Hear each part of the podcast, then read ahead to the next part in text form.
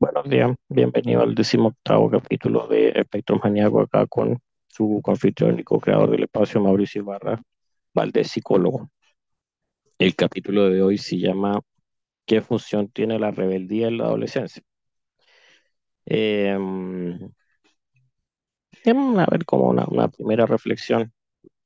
Estaba un, tiempo atrás en una tienda de, de libros de segunda mano y había un, un libro que se llamaba era algo así como la adolescencia, así como ese era como el, el gran título. Y en la portada salía un, un, chico que obviamente estaba peinado y, y, vestido como a la usanza de un adolescente de, creo que sería de finales del año 60, principios del año 70.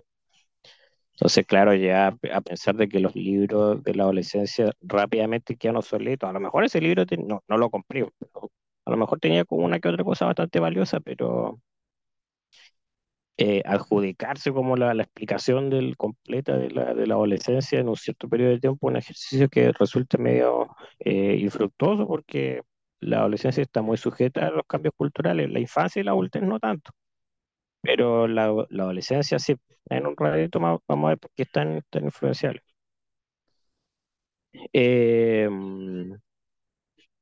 recuerdo el 2007 cuando apareció todo este tema de la de las tribus urbanas, y los noticiarios, salían los psiquiatras y los psicólogos, eh, haciendo un, un, ejercicio obviamente infructuoso de, intentar tabular todas las, las famosas tribus urbanas, los emos, los chares y todo, y los habían un montón de estas tribus que están como influenciadas por, por lo que era la cultura japonesa.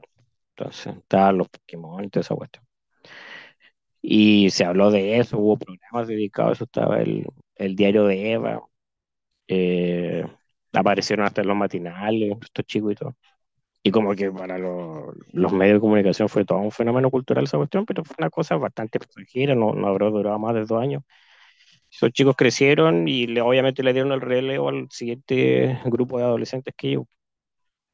Eh, entonces, claro, no tiene mucho sentido empezar a tabular o intentar estudiar tribus, sino cambian todo el tiempo. Hay ciertos que han estado como han sido como transversales, pero tampoco está segura su, su permanencia. Eh, mm, a ver, es bueno tener en consideración que la adolescencia resulta como bastante perturbadora para el mundo adulto. Uh -huh. sí, no, no, es raro, bueno, ya, ya he mencionado esto en otros capítulos, de que el, el, adolescente está muy, muy mal visto en, o sea, acá y en todo el mundo en realidad. Recuerdo haber visto un texto de la antigua Grecia donde salían como los, ya en esa época habían quejas del adolescente, pues, donde decía que, que ya no eran como antes, que no se regían por las reglas, que eran unos salvajes, probablemente un, cabro de la antigua Grecia sea como una taza de leche comparado a los que hemos visto en otras épocas, pero, pero para la época de ellos era un, salvaje, un, adolescente. Entonces, eh, tiene...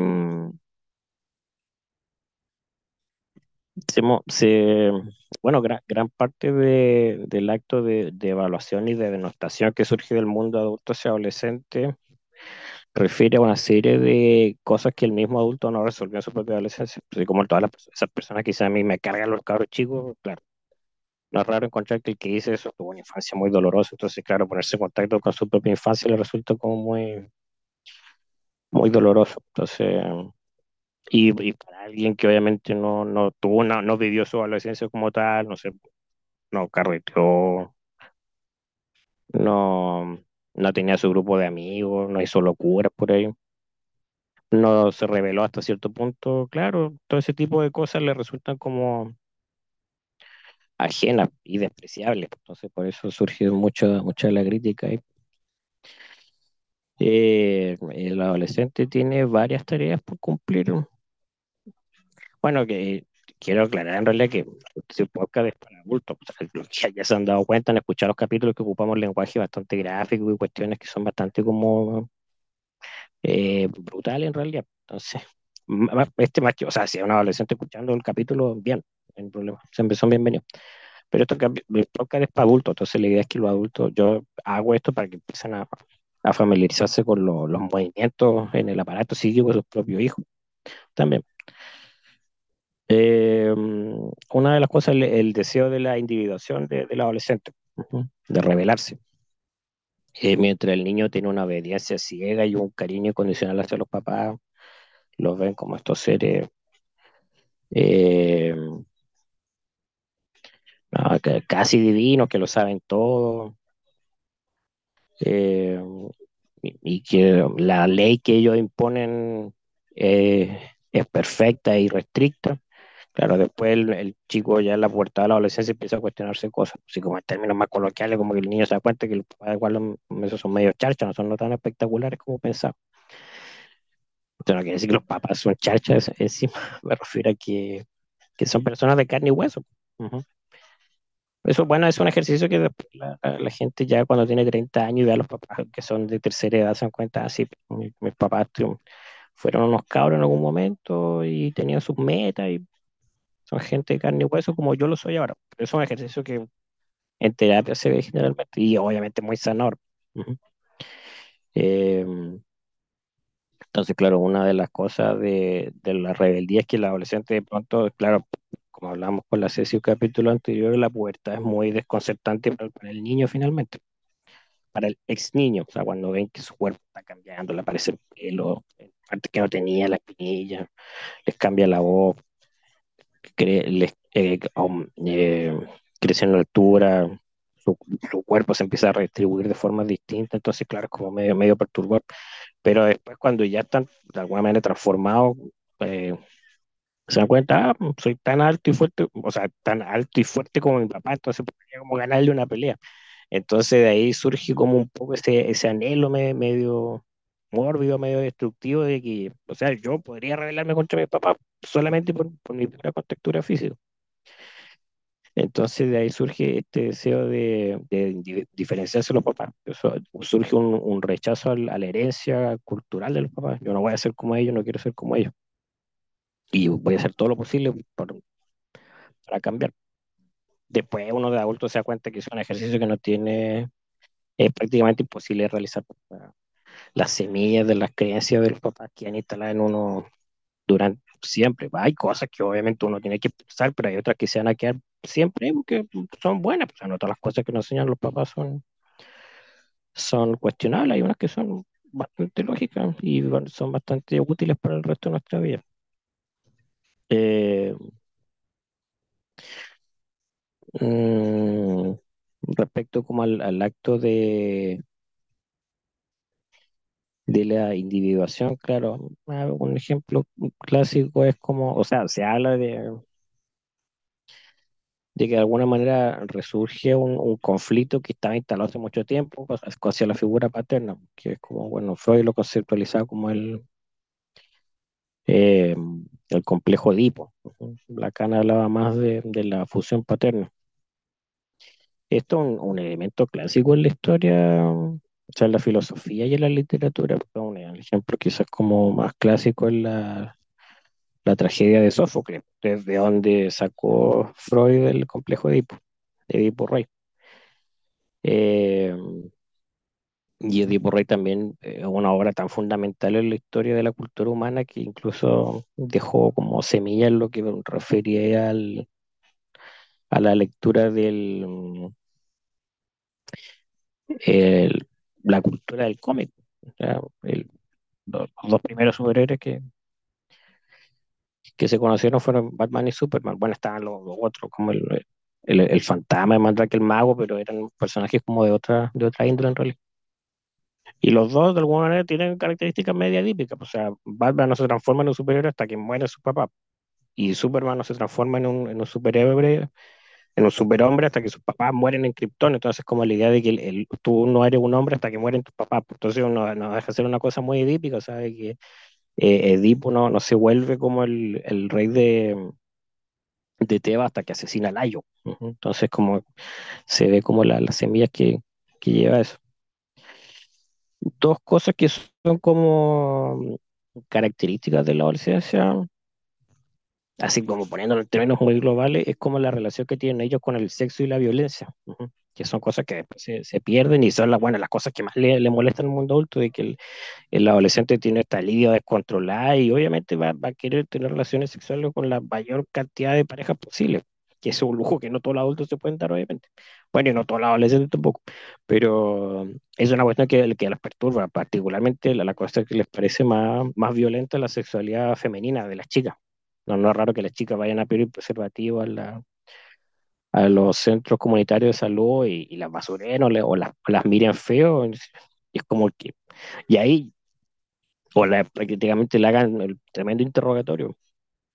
Y es como, oye, si un, si un caro va, está preocupado de, de, cuidarse, de tener una, una sexualidad como sana, pues es una cuestión para aplaudirla, pues no para criticarla.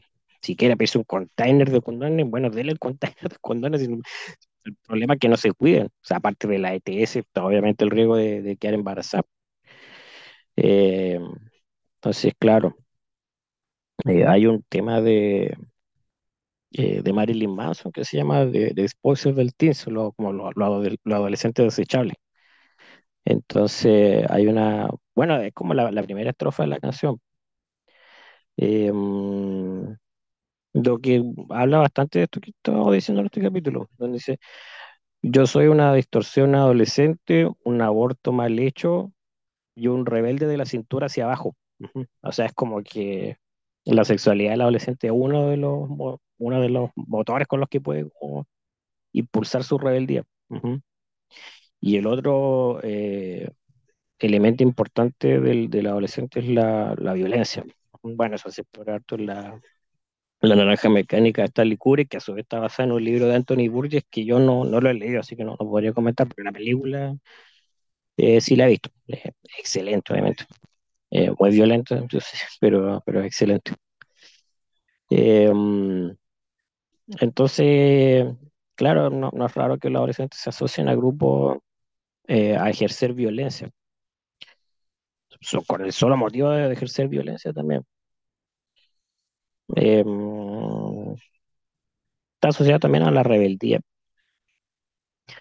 Nuestra generación, los nacidos en los años 80, tuvimos una relación directa con padres bastante autoritarios y las generaciones que nos precedieron tuvieron una relación vi- vincular con padres ya derechamente maltratadores y torturadores, porque esa cuestión no, era- no, las generaciones no, no las tienen muy claras, de que no, lo- los abuelos, los bisabuelos no se conformaban a veces con la cachetada, o sea, incurrían en cuestiones espantosas, entonces eso explica también por qué tanto tanto adulto terminó demenciado. Des- o sea, después de la tercera edad. Eh, entonces, claro, eh, y aparte que, ahora el asunto es que la, la figura del, del padre autoritario está medio en retirada, en realidad ya no se ve mucho eso. La violencia en los adolescentes está descontrolada, pero no es por, por el, argumento clásico de, del papá que era tan autoritario que el hijo se rebelaba en un, en un momento ya explotaba y no aguantaba más esa cuestión y le devolvía la mano al papá. Ahora no se ve eso, lo que, bueno, Lacan ya había identificado esa cuestión hace bastante tiempo en realidad, de que lo que hay en la sociedad actual, actual entre comillas, hablo de, los años 70 en adelante, o incluso a fines del año 60, hay una ausencia de la función paterna, o sea, la- las presiones del, del sistema económico en el que estamos inmersos hace un un tiempo bastante prolongado ha llevado a que obviamente los papás pasen un tiempo bastante prolongado en los trabajos y las mamás también hayan tenido que incorporarse, entonces este chico básicamente, o chico o chica está, está solo, o sea, no hay nadie que lo contenga, nadie que lo regule, nadie que le ponga reglas. Entonces se produce este fenómeno que es característico de la adolescencia, que es como la identificación horizontal. O sea, si yo no me puedo identificar con los de arriba, me voy a identificar con los que están a mi nivel. Y ahí es donde los chicos terminan como muy metidos en los grupos de, de pares es el mecanismo que cuando está mal llevado termina que fo- termina formando parte de pandillas, pero las pandillas son un problema serio, o sea, las pandillas, la, la MS-13 terminó asolando El Salvador, pues, entonces, sí, o sea, una, una, una pequeña pandilla puede terminar siendo un grupo criminal, una organización criminal de, de envergadura como incluso global, o sea, es un problema serio la- el tema de las pandillas. Eh, otro tema que con, cuando hay un, un- un- la, la relación que hay con la ley paterna, o sea, yo rechazo la ley paterna y me, me dedico a rebelar y ejerzo violencia contra ellos. O se puede producir lo otro. Yo anhelo, yo deseo la ley paterna y si no me la da nadie, la voy a buscar de otro o me la voy a inventar.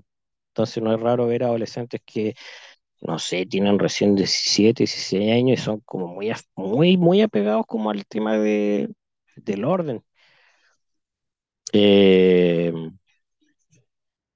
y eso es como el caldo cultivo para la participación en grupos políticos de, extrema derecha en realidad.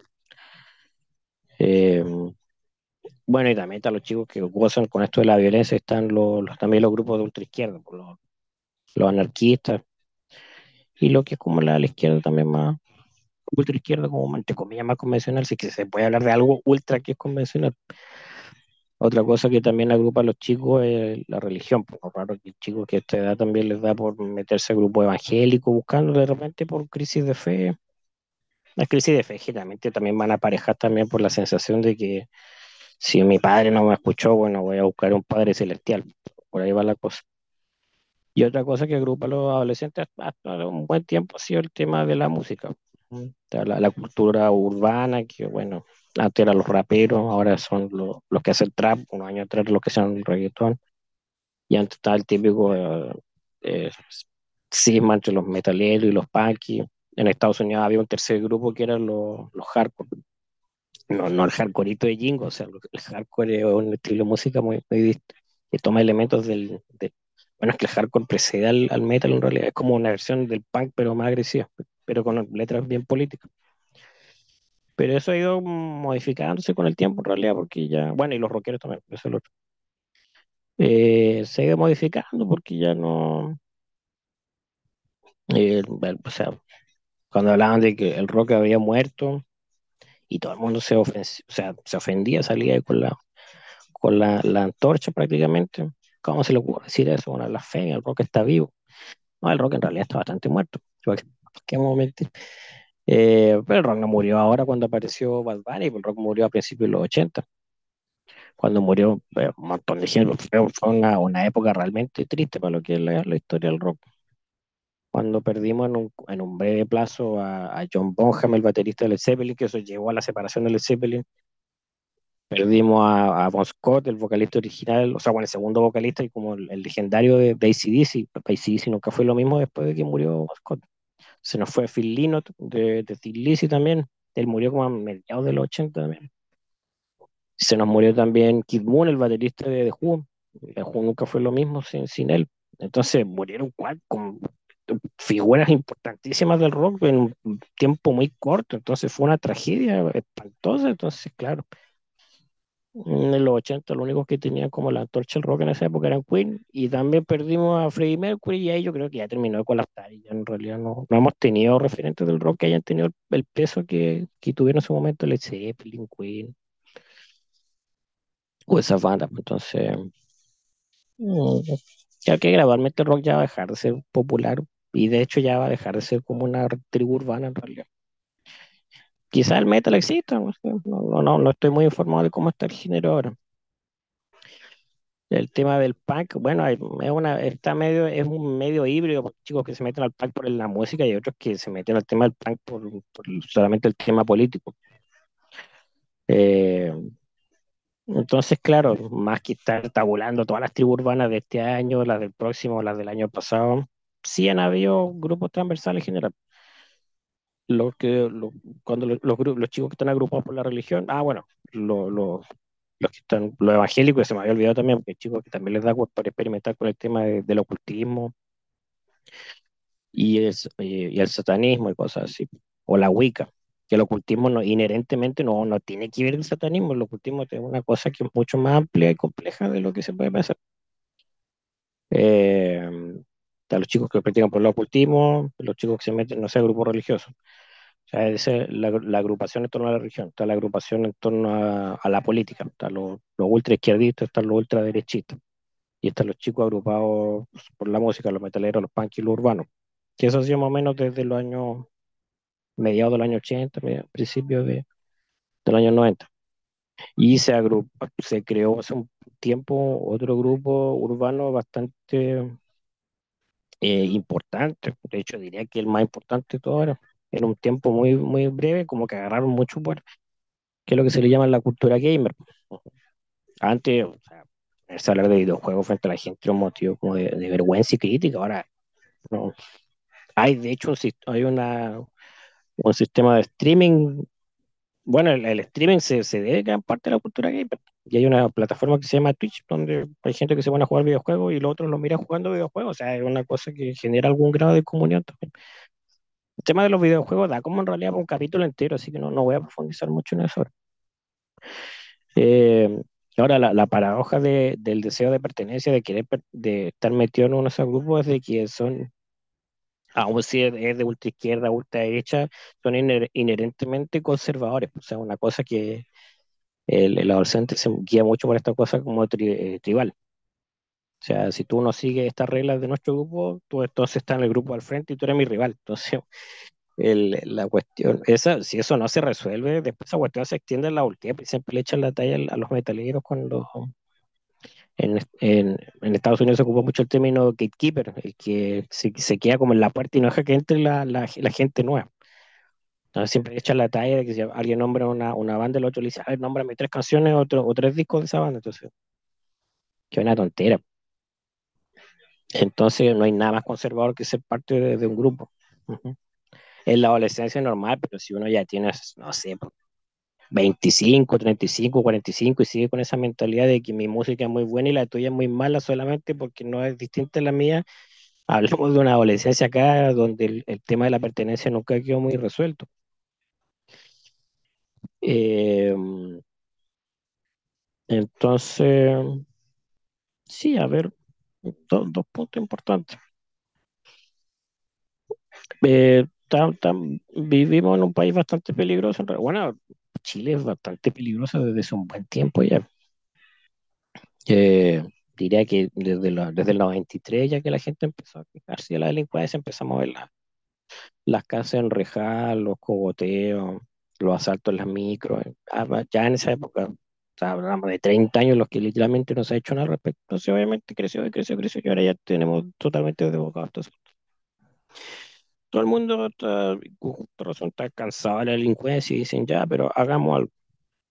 uno de los modos como más, eh, más seguros para evitar el surgimiento de un delincuente eh, darle como más tiempo para convivir con los papás, los niños. O sea, los, liberales o los progres, como le decimos, tienen una, una lectura de la delincuencia que, que, ha llevado a la proliferación de estos grupos criminales. Tienen una, una, lectura que es completamente errada del tema de la delincuencia. O sea, ellos ven un tipo, no sé, que cogoteó a alguien o mató a alguien por el celular o por, por 10 lucas que tenía. Y para ellos esta persona es una víctima del sistema. Y no, era una, esta, esta persona es un adulto y tiene que pagar las consecuencias de lo que hizo. Pero esta persona en un momento sí fue una víctima del sistema, sin duda. Ahí sí todos coincidimos. Cuando tenía cinco años fue un niño como rechazado por sus propios padres y tuvo que vincularse con pandilleros y terminó entrando al mundo de la delincuencia. En ese momento él fue una víctima del sistema y necesitó ayuda y no se le dieron. Ahora es ya muy tarde. Entonces ese es el, es el asunto. Entonces, claro, ¿qué pasa? Eh, el, tema con, con, la delincuencia es como, bueno, ¿qué hay que hacer con estos niños? Bueno, estos niños tienen que pasar más tiempo con los papás. Siempre que sean padres cariñosos, porque tú le puedes dar, puedes tener ese papá encerrado en esa casa y no va a compartir con ese niño si lo rechaza. Si ese padre o esa madre no quiere ese niño, no, ni a la fuerza lo, le va a agarrar cariño en realidad. Pero hay un porcentaje importante de estos chicos que entran a la delincuencia siendo hijos de padres trabajadores es doloroso para un niño crecer sin, los papás.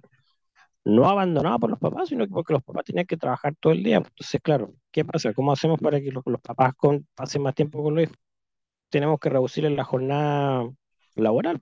Y ahí empiezan, no, ah, ah no, no, ahí los, los, oligarcas que controlan este país sacan la antorcha y dicen, no, hay una, hay una barbaridad semejante cosa. Y sabemos que hay que empezar a negociar eso ya esa cuestión de que el chileno saca la vuelta y que flojo. Eh, otro ataque injustificado a la fuerza laboral de este país, que ya está bastante aplastado. Eh, el tema de la jornada laboral es uno de los puntos que podría como empezar a, a solucionar el tema de la delincuencia, pero a largo plazo, o sea, no va a parar la delincuencia con, con la reducción de la jornada laboral, no vamos a ver los cambios de eso en, hasta, yo creo que unos 17 años, hasta que la edad entre 14 años. Mucho la edad que un niño viene a este mundo y ya la edad donde ya su trastorno personal, o sea, su conducta terminó transformando en un trastorno de personalidad antisocial, pues ya a esa altura ya no, no hay nada que hacer. Si implementamos algo al respecto, ya podríamos tener resultados en 14 años. Al menos una generación que no va a echar a la delincuencia, o, o un porcentaje importante de estos miembros no van a echar a la delincuencia. Eh, y otro tema, claro, eh, el tema ya de la identificación horizontal respecto a los grupos ya, ya era preocupante sin Internet. Ahora con Internet esta cosa, estamos sentados literalmente en un barril de, un barril de, pólvora. No, no, sé qué, qué va a pasar acá. Como hablaba un poco de la sexualidad del adolescente un rato atrás, eh, el adolescente entra en dos dinámicas, como habíamos visto en un capítulo, varios atrás. La dinámica del, del boyerista y del exhibicionista. Del boyerista de observar el acto sexual ejecutado por otro. Entonces, mucho chico empieza a temprana edad a observar pornografía, consumir pornografía, que es una cuestión que es devastadora para el desarrollo de la, conducta sexual de cualquier ser humano. Que eso podríamos verlo para otro capítulo más adelante. Y por la dinámica del exhibicionismo, cuántas chicas eh, se exhiben en, en redes. Uh -huh.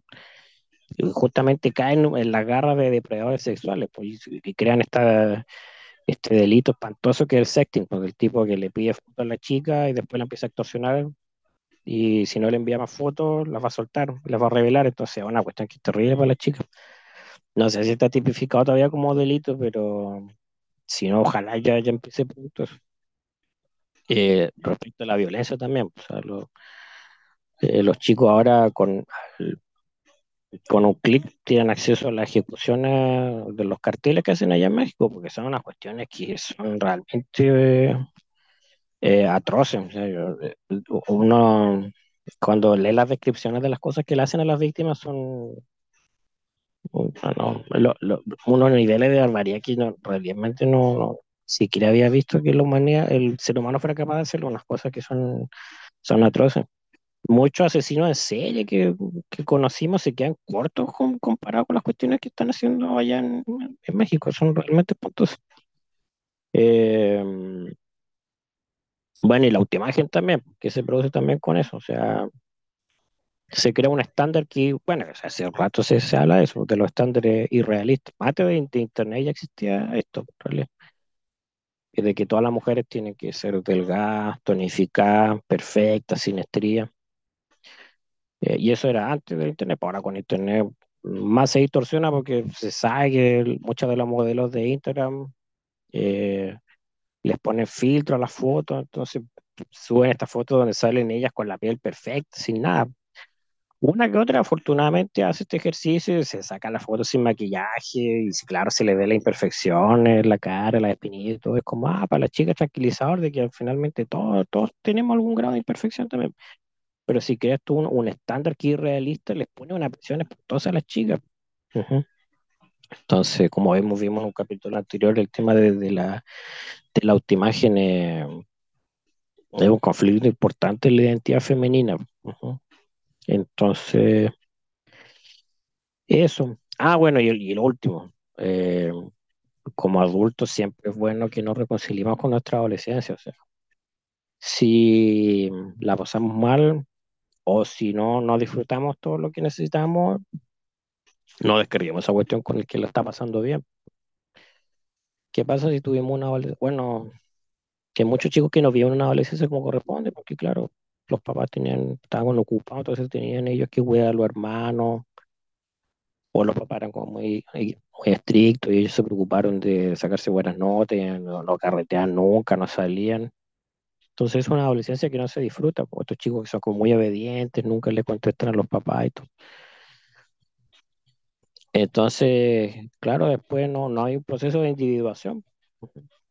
Entonces, claro, después se produce un rechazo de la adolescencia y después estos adultos quedan como muy, muy desconcertados con la conducta de su hijo. No como, como cuando trataba con pacientes menores de edad, le decía a los papás, o sea, contengan y regulen a su hijo, pero no, no aplaudan las tonteras que hagan. O sea, yo no estoy diciendo que ustedes aplaudan a su hijo si, si les contestaron mal o fueron, rebeldes con ustedes, pero tener presente que es parte de un proceso de, individuación eso. Y gran parte de la adolescencia implica eso, pues de repente hacer una tontería, no sé, por ganar una anotación, o ir a fumar detrás del colegio, o hacerse un piercing, o hacerse un tatuaje, alguna cuestión así. Yo destaco en realidad la, la ética que tienen gran parte de, los tatuadores en este país. O sea, van los chicos, siempre van todo el tiempo a los chicos los locales a pedir tatuajes, y los tatuadores dicen, no, tú me echas el permiso, vienes con tu papá y te hago el tatuaje, o, o tú, te hago tu piercing, si no, no. O sea, ojalá la botillería estuviera en ese grado como de, de ética, o sea, cuántos problemas no, no ahorraríamos también. Eh, entonces, claro, la rebeldía es un elemento fundamental, es como nuestra, nuestro acto de individuación. Al principio es como, ya, yo no quiero ser como mi papá, yo lo rechazo.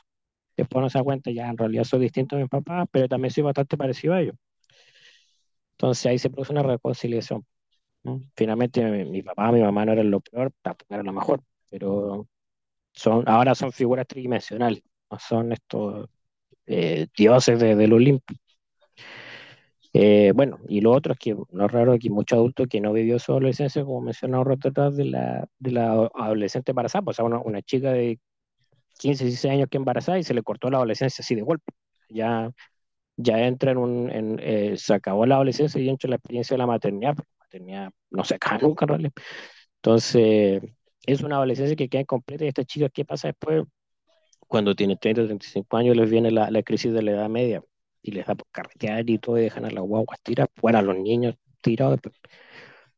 Que los hombres también tienen su crisis de la edad media, estos hombres que no, tuvieron una adolescencia como corresponde y claro, no, era raro esa cuestión ver el, papá que dejaba a la familia por una mujer mucho más joven y no sé, pues, se compraba una chaqueta de cuello, se compró una moto, se creía rebelde, entonces no dejaba de verse como medio llamativo.